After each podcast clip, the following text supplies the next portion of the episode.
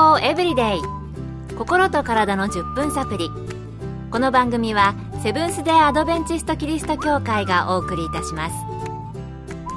皆様お元気でしょうか？森田美恵です。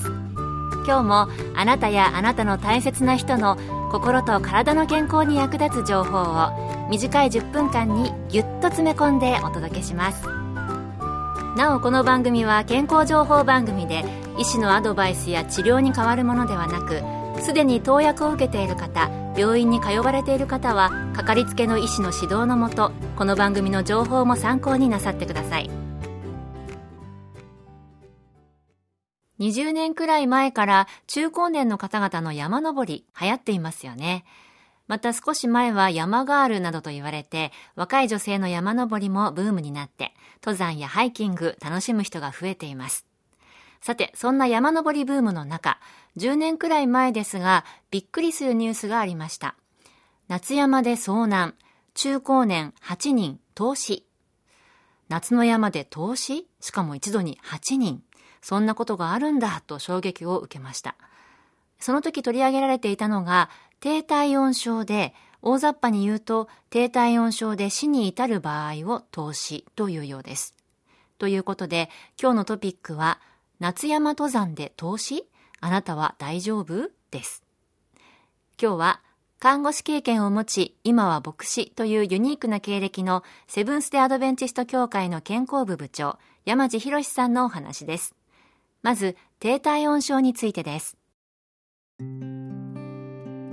低体温症、ご存知ですか？人の体温は気温にかかわらず通常はだいたい36度から37度くらいです。しかしそれが何かの原因で下がってしまうと低体温症になります。直腸温という肛門から体温計を入れて体温を測る方法で35度以下になると低体温症と診断されます。症状としては軽度な場合は体に震えが起こりそれが進むとその震えも止まってしまいさらに重篤になると筋肉が動かなくなってしまいます。また自律神経の働きが正常でなくなり感情の麻痺や人によっては幻覚に襲われたりもするそうです。具体的には動作や反応が鈍くなるつまずく判断力が損なわれる。そんな場合は要注意です。そのまま進むと呼吸器や循環器系がうまく働かなくなり呼吸数や脈拍数が低下しそして呼吸停止や心停止に陥るケースもあります。さてこの低体温症冬だけではなく夏の山などでも起こる可能性があります。また水温の低いプールや川遊び泥酔状態で屋外で寝てしまうなど日常でも起こる可能性もありますので正しい知識を持って油断せず行動する必要があります。ということで低体温症体温が下がるだけだからなんて放っておくとやはり大変なことになるんですね。健康エブリデイ心と体の10分サプリ。この番組はセブンス・デ・アドベンチスト・キリスト教会がお送りしています。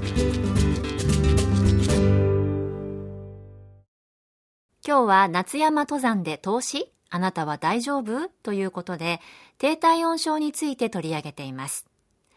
それでは引き続き看護師の資格をお持ちで今は牧師の山地博さんのお話です。私が以前牧師をしていた教会にパスファインダークラブというボーイスカウトのような少年団があってそのクラブが毎年キャンプの時結構高い山に登るんです。私も一緒に御嶽山など3000メートルを超える山にも登りました。そのリーダーが毎年口酸っぱく言っていたのが登山の時には必ず化学繊維で速乾性の T シャツを着てくること。そして雨具は上下セパレートのちゃんとしたカッパを持っていくことでした。ではなぜ綿の T シャツや肌着ではなくドライ素材の T シャツを着るのでしょうか。そしてなぜちゃんとした雨具が必要なのでしょうか。これが低体温症と深く関わりがあるのです。低体温症は原因がいくつかありますがその一つに濡れた服を長時間着用し続けるということが挙げられます。雨や汗で濡れたシャツを長時間着続けて山などで気温が下がったりした場合低体温症に陥るリスクがあるのです。普通の綿のシャツよりドライ素材のシャツの方が乾くのはとても早いのです。そしてしっかりした雨具も体を濡らさない役目を果たします。またセパレートの雨具は風を防ぐのに有効です。山での低体温症の要因のもう一つに強い風が挙げられます。風速1メートルごとに体で感じる温度体感温度は1度下がると言われています。平地では涼しく快適に思っても山ではそれが命取りになりかねないのです。高い山の気温は低いことはご存知かもしれませんが目安として標高が100メートル上がると0.6度下がると言われています。この計算を当てはめれば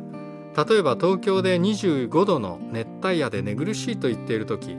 富士山3776メートルの山頂では